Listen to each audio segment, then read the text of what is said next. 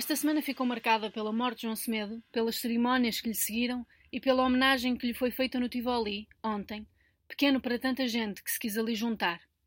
Durante cerca de duas horas e meia, família, amigos, camaradas de partido juntaram-se para uma despedida em jeito de rememoração.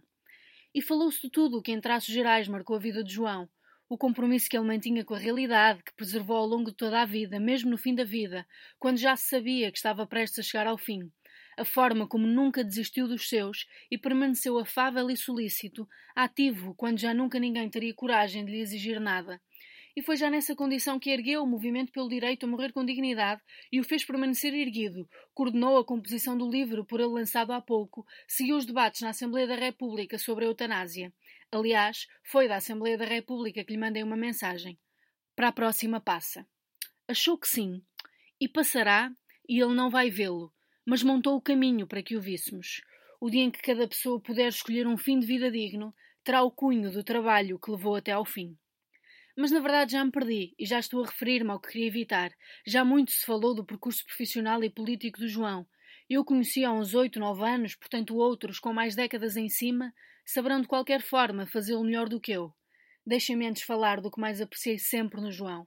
Um humor negro que soube manter até ao fim a quando do anúncio da sua candidatura à Câmara do Porto, mandei-lhe um e-mail quase sério, dizendo que tinha algumas propostas para a campanha. Sempre amável, perguntou-me quais eram então as sugestões, numa altura em que, idas as cordas vocais ao ar, reaprendera a falar. Enviei-lhe slogans. João Semedo, o gajo que até sem cordas vocais fala pelo povo. João Semedo, a voz de um povo mudo. João Semedo, um tipo que sem falar é a voz de tantas causas. E acrescentei. No outdoor pomos-te em cima de um cavalo com uma espada e a legenda Sem Medo. Autárquicas 2017. As Aventuras de João Sem Medo. Com a capa do livro do José Gomes Ferreira. O João respondeu-me logo, prontíssimo para o brainstorming. O gajo que nem precisa de falar para ser ouvido. O que lhe falta em palavras sobra-lhe em ação. E acrescentou: tem de ser em linguagem gestual para ser ainda melhor.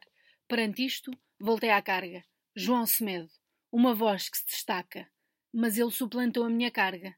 Melhor ainda, uma voz que se descasca. Enfim, levaram-lhe as cordas vocais e a laringe, mas o sentido de humor nunca.